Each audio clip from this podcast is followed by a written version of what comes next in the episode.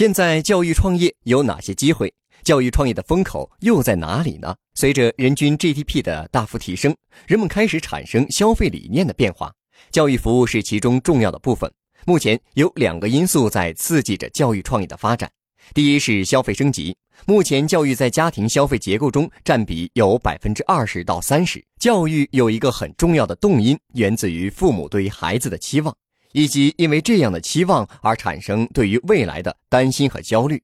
因为焦虑，使得家长在教育方面会有更多的投入，试图给孩子创造更好的环境。这种焦虑以过去二十年新产生的中产阶级最为明显。很多一二线中产家庭希望获取到国际化优质的教育资源，现在会有越来越多的学生去准备留学这条主线。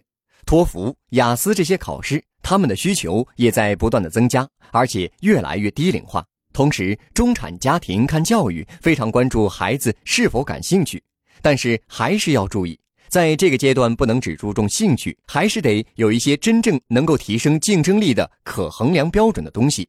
若能够对升学有一定的帮助，它的价值会更大。如何找到连接点？可以关注政策导向，比如在北京，近年武术等传统文化被列入到会被推优的项目当中，也可以深挖底层能力培养上的链接。第二个因素是中国的城镇化，很多农民开始不再种地了，他们获取了社区化的生活方式，开始寻求公平的教育资源。他们所期待的教育资源是过去一二线城市所拥有过的教育资源。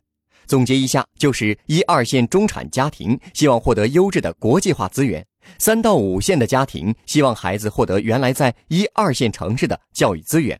获取更多创业干货，请关注微信公众号“野马创社”。